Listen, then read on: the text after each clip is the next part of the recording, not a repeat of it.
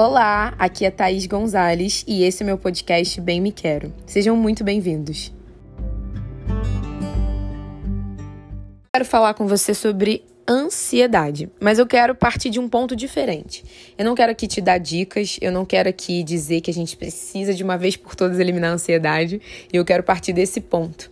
Se eu elimino a ansiedade, eu elimino um mecanismo poderosíssimo do nosso organismo, um mecanismo sinaliza sinalizador do nosso organismo. Então, Pensa comigo se a gente não tiver ansiedade para nada na nossa vida. O que acontece não é que a gente vai ficar zen. O que acontece é que a gente não vai se preparar, não vai perceber os perigos, não vai identificar os sinais que aquele passo, aquela, aquele evento, enfim, o que a gente vai fazer amanhã envolve. Então, o que eu quero dizer para vocês é que a ansiedade ela não é um problema. O problema é a patologização da ansiedade. O que acontece é que se ao invés de ansiedade no nosso corpo se transformar num sinalizador, ela vira um paralisador, aí eu tenho um problema que eu vou precisar aí fazer um tratamento psicológico, psiquiátrico. Mas se essa ansiedade ela me prepara para ação, me prepara é, para o que pode acontecer, é uma ansiedade completamente saudável. Como eu disse, né? Se a ansiedade ela se transforma, ao invés de se transformar num sinalizador, ela vira um paralisador, vamos dizer assim, o que acontece é que também a ação dela, a ação, a ação da paralisação é evitação e bloqueio. Diferente de uma ansiedade saudável que nos impulsiona para a ação. O que acontece é que essa ansiedade, ela, ela vem comunicando que algo novo está chegando. Eu sempre falo isso lá no Instagram. Todas as emoções, elas têm uma função. Todas as emoções, elas carregam consigo uma mensagem. Se eu sei ouvir as minhas emoções, se eu sei ouvir a minha ansiedade, rapidamente eu vou conseguir ir de encontro ao que eu preciso fazer. Uma outra coisa também que eu queria trazer como perspectiva é que a ansiedade, ela faz parte do crescimento humano. Você pode olhar aí para tua vida, nos momentos de ansiedade que você estava vivendo, né, que você viveu, estava acontecendo alguma mudança, tinha algum crescimento ali para acontecer. Pode olhar. Todos os momentos da sua vida. É, vamos dizer assim, uma apresentação de TCC, é, de repente uma gravidez, momentos de, de mudança, de crescimento, né, de fases novas. Provavelmente a ansiedade estava ali pre presente, mas não para te pra paralisar ou para fazer com que você não vivesse aquilo, mas para te preparar para tudo aquilo que pode acontecer ou poderia acontecer. É, ou que você precisava saber também, né? Vamos dizer, poxa, eu tô muito ansiosa para o meu TCC, então isso vai fazer com que eu olhe de novo o que eu quero falar, que eu revise meu slide, que eu é, dê uma olhada na banca, né? Nas outras bancas das minhas amigas, como é que foi, o que, que o pessoal sinalizou. Enfim, esse é o lugar da ansiedade. Então, a gente precisa usar a energia da ansiedade ao nosso favor, né? Então, gente, é, eu queria muito trazer essa perspectiva, porque quando a gente fala de ansiedade, parece que a gente está falando de um vilão. Mas, poxa, a ansiedade, ela é extremamente necessária para nossa vida. Uma pessoa sem ansiedade é uma pessoa que não tem expectativa, uma pessoa que ela não tem energia para a vida, percebe? Normalmente as pessoas que, que estão em um quadro de depressão é uma pessoa que não tem ansiedade, né? Claro que existem quadros de depressão e ansiedade, né? mas uma pessoa que ela está num estado de depressão muito, né, de ficar ali na cama e de não fazer nada, de não tomar banho, é uma pessoa que ela não sente ansiedade, ela não sente excitação por nada de novo, nada alegra ela. Então a ansiedade é é uma energia que nos também joga para a vida. E quando ela cumpre uma um, um uma função diferente disso, quando ela nos paralisa, quando ela nos faz matar nossos sonhos, evitar certas situações necessárias, o que acontece é a patologização. Alguma coisa está acontecendo que essa ansiedade virou patológica, uma, um lugar de patologia, tá? Vamos, vamos falar um pouco sobre questões comuns da ansiedade patológica? Ó, oh, perfeccionismo. Se você é uma pessoa que é perfeccionista, você tem um ambiente muito favorável para desenvolver essa ansiedade patológica. Porque se não tiver daquele jeito, então não serve. Se não tiver do jeito que você idealizou, não serve. O quanto que isso, às vezes, às vezes do, não nos ajuda a nos abrir para as surpresas, para aquilo que é da ordem do surpreendente, né? Outra questão muito comum na ansiedade patológica, excessos, né? Excessos eles podem estar te comunicando uma ansiedade patológica. Então você está comprando demais, ou então você está vendo muita série, ou então você está, sei lá, bebendo demais, comendo demais. A gente conhece aquela frase que diz, né, os excessos, né? Um excesso esconde normalmente uma falta e isso é muito verdade.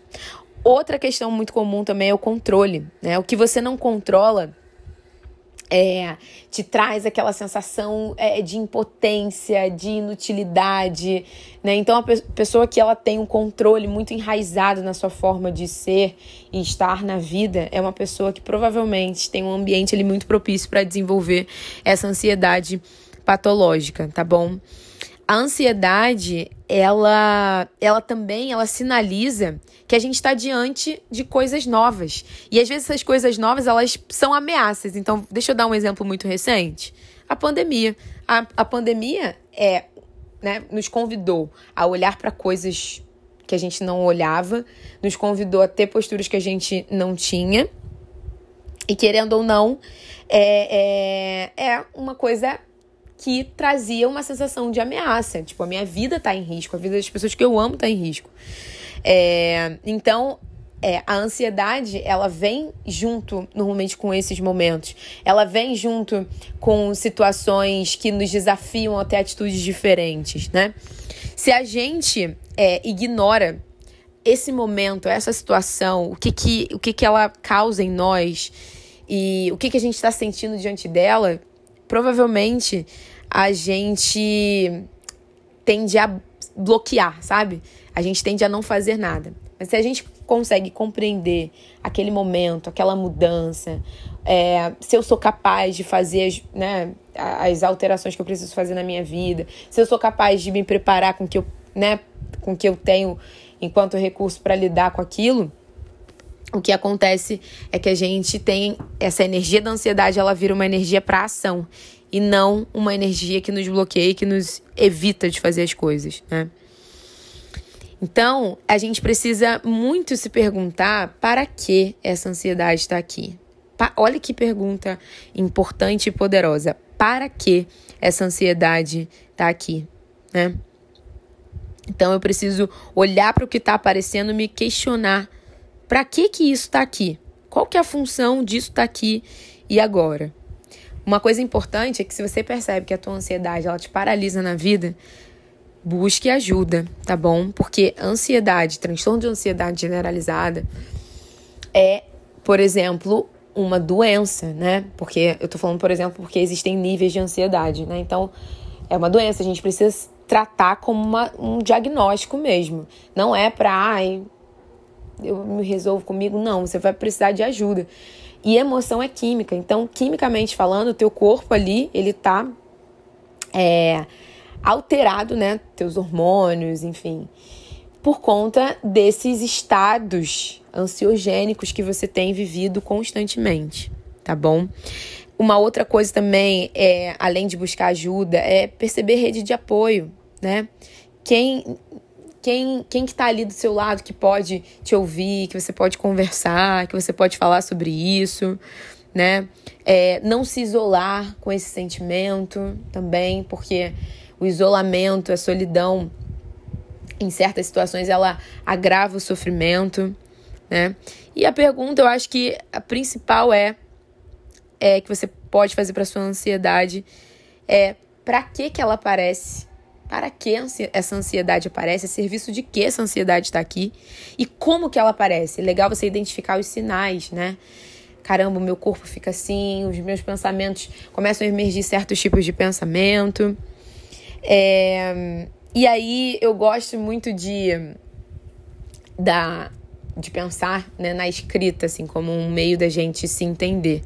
Se você não pode fazer uma terapia, se você não pode falar com alguém.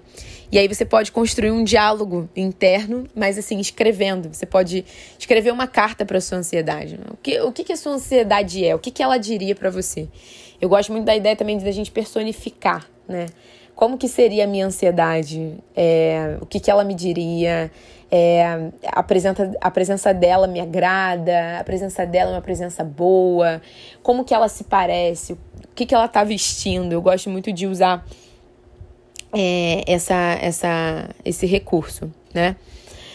E é isso, assim, é, eu queria trazer essa perspectiva bem rapidinho, esse podcast bem rapidinho, de 10 minutos, para vocês pensarem. Não quero trazer respostas aqui, mas possibilidades, pensamentos. Vamos, se a gente puder tratar a nossa ansiedade como algo que é da nossa nosso organismo, como algo necessário. Esse barulhinho agora foi a Nala se sacudindo aqui. Mas como algo necessário, talvez a gente consiga tratar a ansiedade quando chegue de uma forma mais uh, parte e não como algo que é para nos devastar, sabe? Como parte. É parte da vida sentir ansiedade, sabe? E também é legal a gente identificar, eu falei, né, olhar, perceber no corpo como é que ela aparece, mas identificar também quais são os gatilhos, né? As situações que nos causam ansiedade, para que essa ansiedade, o que, que ela tá ali comunicando sobre aquela situação. Outros comportamentos que às vezes são extremamente ansiogênicos que a gente tende a, a, a, a cultivar.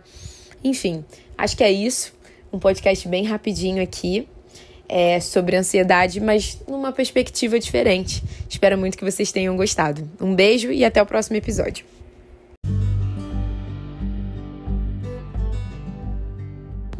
Eu espero muito que você tenha gostado. Não esquece de se inscrever aqui e de me seguir lá no Instagram, arroba Até o próximo episódio.